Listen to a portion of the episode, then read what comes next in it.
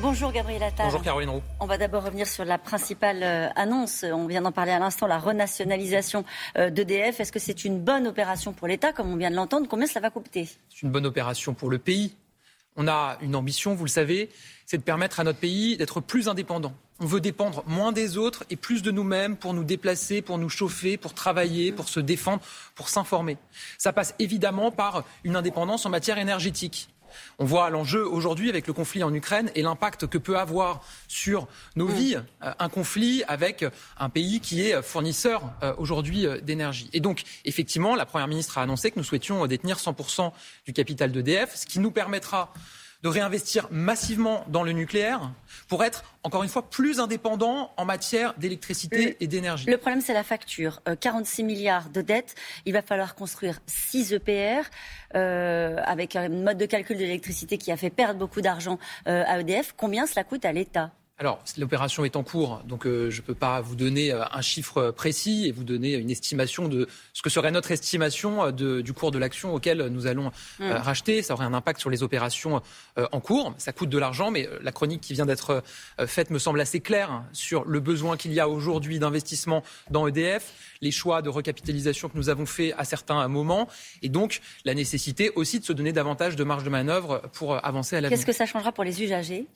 Encore une fois, ça nous permettra à nous, Français, de réinvestir massivement dans notre parc nucléaire, qui nous permet quand même aujourd'hui de, de, produire une source importante de notre électricité, de manière en plus, je le dis, puisque c'est aussi un objectif, décarboné c'est-à-dire qui n'émet pas de CO2. Donc on voit bien que c'est la rencontre de deux objectifs que nous avons un, être plus indépendant, et deux, produire une énergie décarbonée, encore une fois, pour préserver la planète et l'environnement. Est-ce que c'est le début du démantèlement euh, du groupe avec la séparation des activités de vente euh, d'électricité et de production, ce qui est une crainte des, des syndicats? Je crois que quand on parle d'un État qui euh, ambitionne de détenir 100% du capital d'une entreprise, on ne peut pas parler de désendettement, de démembrement, pardon. Au contraire, on parle d'un investissement majeur de l'État et d'une confiance absolue dans notre parc nucléaire et dans la nécessité d'investir massivement pour l'électricité des Français. Alors, je vais faire une petite énumération rapide. Passe culture de la sixième, déconjugalisation de l'aide adulte handicapé, nationalisation d'EDF, on en a parlé, accompagnement des mesures du pouvoir d'achat, on va en parler dans un instant, baisse des impôts de production, 8 milliards,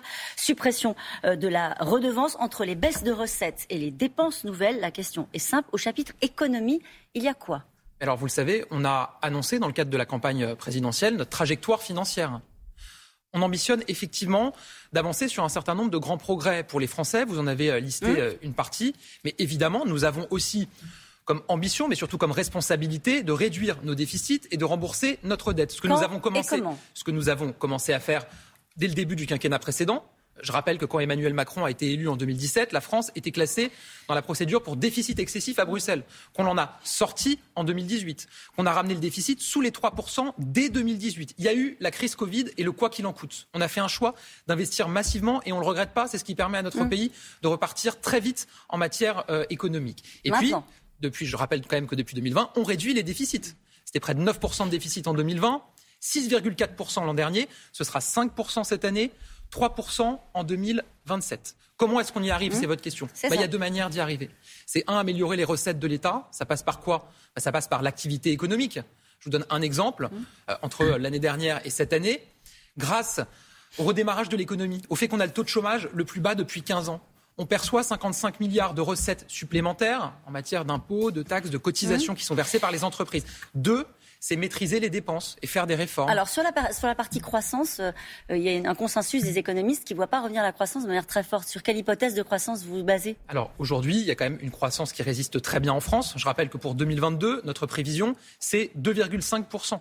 C'est vrai qu'il y a un impact de la guerre euh, en Ukraine, mais on a une prévision de croissance qui est supérieure de près d'un point à celle de nos voisins allemands, par exemple. Donc on voit bien qu'on a une économie euh, qui résiste. Et encore une fois, on a eu une croissance locomotive dans la zone euro l'an dernier. On a un taux de chômage au plus bas depuis 15 ans. S'agissant des prévisions de croissance. Au moment juste où tout le monde dit qu'il va y avoir l'inflation, on va avoir une crise économique, vous vous misez sur la croissance pour désendetter le pays. Non, ce que je dis, c'est qu'il y a plusieurs leviers. Il y a l'activité économique. Encore une fois, taux de chômage plus bas depuis 15 ans. L'INSEE qui prévoit cette année plus de de 200 000 créations nettes d'emplois dans notre pays. Je vous dis ça parce que la Première ministre, hier, nous a dressé un, avec un discours plutôt de vérité, un, discours plutôt sombre des, perspectives économiques dans notre pays. Vous, nous dites on compte sur la croissance pour se désendetter. Je, vous dis qu'il y a deux leviers, euh, Caroline Roux. Hmm. Il y a l'activité économique, encore une fois, on prévoit 200 000 créations nettes d'emplois. À chaque fois que vous créez un emploi dans notre pays, c'est une personne que vous sortez du chômage aussi.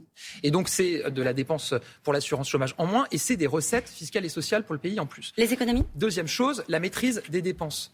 Ben, ça veut dire que vous avez une croissance des dépenses pour les différents ministères qui va être maîtrisée. Ça ne veut pas dire qu'on va tailler brutalement, ça ne veut pas dire qu'on va baisser brutalement des budgets, ça veut dire qu'on va maîtriser globalement l'augmentation des dépenses pour l'État et pour les collectivités locales. Où ça Dans quel ministère il y a encore de la marge? Je suis en train, c'est mon travail de ministre du Budget, de prévoir la loi de programmation des finances publiques sur cinq ans. Je rencontre tous mes collègues du gouvernement en ce moment pour construire cette trajectoire. Ce sera présenté à la rentrée prochaine. Je serai ravi de revenir chez vous. Mais je peux vous, ce que je peux vous dire en revanche, c'est qu'il y a des ministères où l'augmentation va être plus rapide que pour les autres. C'est nos deux grandes priorités, notamment l'éducation et la santé. Pour ça, il y aura une augmentation plus forte que pour les autres. Pour le reste, on va évidemment continuer à avoir des dépenses pour protéger les Français. Et puis vous parlez pas de la réforme des retraites. Et j'allais y venir, ah. Caroline Roux, parce que je vous ai dit qu'il y avait la maîtrise des dépenses et les réformes, et notamment la réforme des retraites qui a été euh, annoncée, qu'on souhaite poursuivre. Ah là, annoncée, mais c'est très vague. Hein. Quel est le calendrier? Est-ce que la question, euh, quand Emmanuel Macron est entré en campagne, il a parlé d'augmenter euh, la durée de, de, travail jusqu'à 65 ans.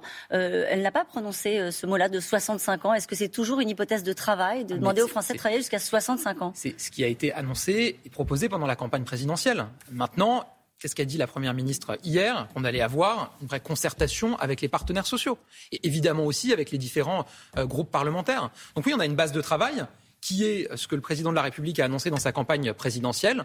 Et puis maintenant, nous allons travailler avec les organisations syndicales, les partenaires sociaux et les parlementaires. Mais tout est ouvert, y compris le, fait de demander aux Français de travailler jusqu'à 65 ans, y compris la, notion de l'âge, la borne de l'âge Bien sûr, c'était encore une fois ce que nous avons proposé pendant la campagne présidentielle. Mais pourquoi Mais en tant que ministre du Budget, vous pouvez laisser le, champ très ouvert des négociations est-ce qu'à un moment donné, vous dites cette réforme des retraites, elle doit rapporter euh, Vous savez, moi, je suis ministre du Budget, je suis aussi membre d'un gouvernement citoyen. moi, je travaille pour mon pays. Et pour mon pays, je le dis, il faut qu'on continue à faire des réformes. Et nous allons continuer à faire des réformes.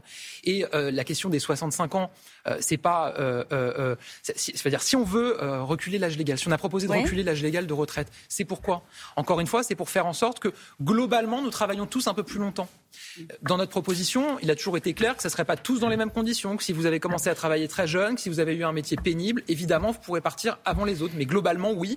Et comme ça se passe partout autour de nous, chez nos voisins européens, il faut travailler un peu plus longtemps. C'est ce qui nous permet aussi de financer des grands progrès sociaux qu'attendent les Français. Le texte sur le pouvoir d'achat arrive donc en Conseil des ministres aujourd'hui. Euh, vous allez avec Bruno Le Maire le présenter en Commission des finances. Euh, comment comptez-vous arracher des compromis euh, et avec qui? Et moi, j'ai entendu tous les groupes parlementaires, tous les partis politiques dire pendant la campagne présidentielle et les élections législatives qu'ils souhaitaient agir pour le pouvoir d'achat des Français. Mmh. On présente un texte majeur, avec des progrès majeurs pour le pouvoir d'achat des Français dans un contexte d'inflation. 25 milliards. Je n'imagine pas que euh, des groupes parlementaires veuillent bloquer l'augmentation des pensions de nos retraités de 4% dès cet été, qu'ils veuillent bloquer l'augmentation de la rémunération de nos travailleurs indépendants. La mesure que l'on propose, très concrètement, pour un artisan qui gagne 1300 euh, euros net euh, par mois, c'est 550 euros de plus sur l'année grâce aux baisses de cotisations. Je n'imagine pas que euh, les groupes des oppositions veuillent bloquer des mesures de gains directs de pouvoir d'achat, avec par exemple la suppression de la contribution à l'audiovisuel public, tout en maintenant les moyens et l'indépendance du service public audiovisuel. Je le redis absolument, c'est important aussi. Donc voilà, à partir de là, il va y avoir une discussion et un travail parlementaire. Des oppositions qui vont présenter des amendements. Des amendements qui vont être examinés, évidemment, par les parlementaires. Le gouvernement donnera son avis. Je vous le dis, on est très ouvert. Mais on a... Sur quoi vous êtes très ouvert, tiens ben, On est très ouvert sur, le, sur des propositions qui peuvent être faites. Vous en avez vu déjà passer quelques-unes qui vous semblent euh, acceptables moi, j'ai vu des choses euh, dans la presse et je ne vais pas ici, alors même qu'on n'a pas encore présenté le texte devant les parlementaires, euh, me prononcer sur des amendements qui n'ont pas encore été déposés. Mais je le dis, Caroline Roux, on a un cadre. D'abord, la philosophie. Le sens de notre texte, c'est quoi? C'est de dire qu'on veut aider les Français à gagner plus et à dépenser moins. Donc il faut qu'on reste dans cette philosophie-là. Et on a un cadre, c'est qu'on ne veut pas augmenter les impôts des Français. Or, il y a un certain nombre d'oppositions qui font des propositions, mais qui les financent en disant, en contrepartie, on va augmenter les impôts des Français. Nous, ça sera toujours une ligne rouge pour nous. On ne veut pas augmenter les impôts, on veut même continuer à les baisser. Y compris l'idée d'une taxe sur euh, ceux qui profitent de la situation et qui profitent de l'inflation. Euh, cette, hypothèse a été J'entends des responsables politiques qui disent, on va faire une taxe sur ceux qui profitent. Alors déjà, il faut enfin, il faut clairement expliquer qui. C'est très compliqué. Vous ne pouvez pas créer une taxe pour cibler, par exemple, une entreprise. Vous pouvez créer euh, une taxe pour, pour, pour cibler une catégorie d'entreprises selon son chiffre d'affaires, etc. Mais à ce moment-là, vous touchez aussi des entreprises qui potentiellement euh, ne profitent pas entre guillemets de la situation. Donc cette hypothèse a été écartée. Et deuxième chose, moi je le dis, hein, quand on propose une taxe, euh, certains disent on propose une taxe sur une grande entreprise. Enfin, faut toujours penser aux Français derrière. Quand j'entends certains dire on va faire une super taxe sur le secteur des banques, des assurances. Enfin, derrière, il y a aussi les primes d'assurance des Français, il y a aussi les frais bancaires des Français. Et donc, voilà, nous, on fera toujours très attention à ce qu'on n'augmente pas les impôts des Français, qu'on ne fasse pas baisser le pouvoir d'achat des Français. Au contraire, on veut le protéger et l'améliorer. Merci beaucoup, Gabriel. Merci.